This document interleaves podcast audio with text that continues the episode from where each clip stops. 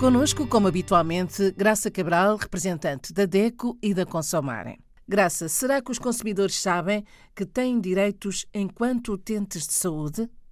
Não sabem, não sabem. O direito à saúde, à proteção da saúde e à proteção da segurança é um direito do consumidor, um direito universal. Há quatro, já temos falado disso muitas vezes, quatro direitos universais do consumidor. O direito à saúde e à proteção da segurança é um dos direitos dos consumidores e todo consumidor, enquanto utente de saúde, tem também estes direitos universais. O que é que eu quero dizer com direitos universais?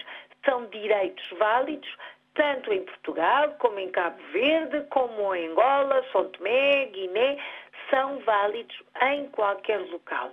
São direitos uh, gerais para o utente do serviço do Sistema Nacional de Saúde, independentemente do país, portanto, daquilo que se chama um serviço público de saúde.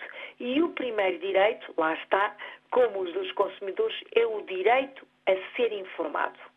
O utente do serviço público de saúde, do Serviço Nacional de Saúde e também do sistema privado, mas temos que falar neste, neste âmbito de, de serviço público, do Serviço Público de Saúde, tem direito a ser informado na íntegra, na totalidade da sua situação clínica, do tratamento que lhe será prestado, de outras alternativas, a ser informado sobre a evolução provável do seu estado de saúde, tem o direito a ser informado inclusivamente de exames que vai ter que realizar e até do valor a pagar se não for um atendimento totalmente gratuito, se envolver outro tipo de prescrição ou de diagnóstico, tem o direito a ser informado sobre todo, todas estas questões relacionadas com uh, o seu estado doente.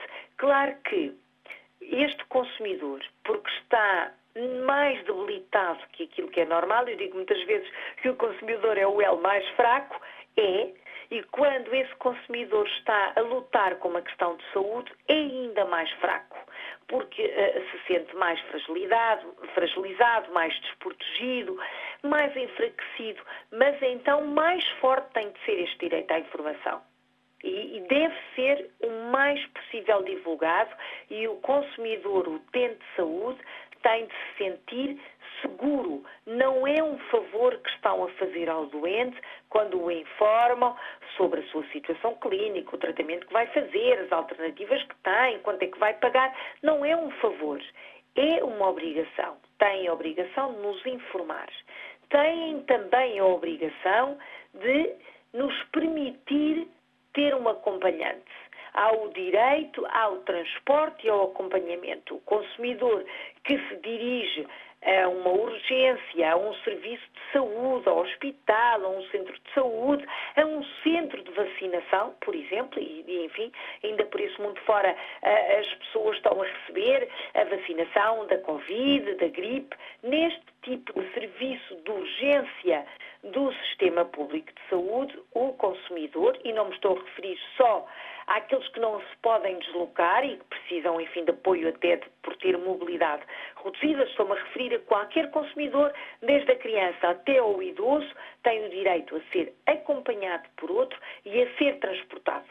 E este acompanhamento é gratuito.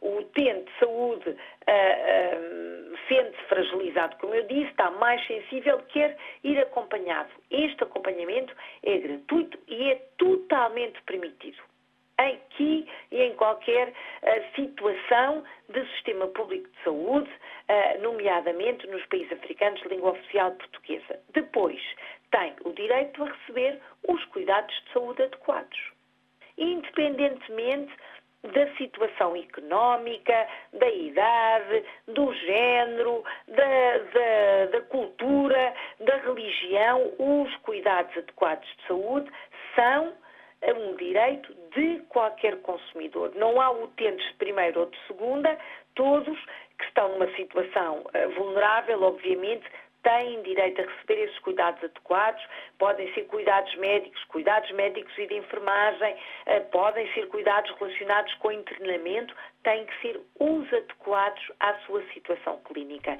Este também não é um favor, é um direito, tal como o direito ao consentimento livre e esclarecido, ou seja, o consumidor que já está informado sobre o seu estado de saúde, eh, e por isso lá está o primeiro direito, o direito de ser informado, tem de consentir, tem de dar o seu, a sua autorização para uh, uh, que lhe seja prestado qualquer cuidado, que seja internado, que seja, enfim, sujeito a uma operação, um tratamento mais complicado.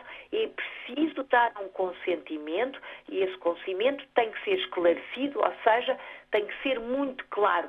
O médico, o pessoal médico tem que falar numa linguagem clara e corrente para que o doente perceba a sua autorização. Graça, e se isso não acontecer? Se não acontecer, passamos para o último direito, o direito a reclamar. Em qualquer atropelo a esta situação, não deixaram o acompanhante entrar, não deram toda a informação, não fizeram um tratamento de enfermagem, por exemplo, que era uh, adequado àquela, àquela situação clínica, não disseram à pessoa o que ia acontecer, que ia ser operado, por exemplo.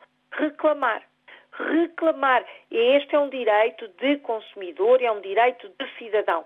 Tem direito a reclamar, a apresentar uma queixa em qualquer estabelecimento de saúde, uh, por escrito sempre, e se o consumidor, se o utente de saúde não tiver capacidade para o fazer sozinho, tem direito a pedir ajuda do gabinete do utente ou de uma associação de defesa do consumidor.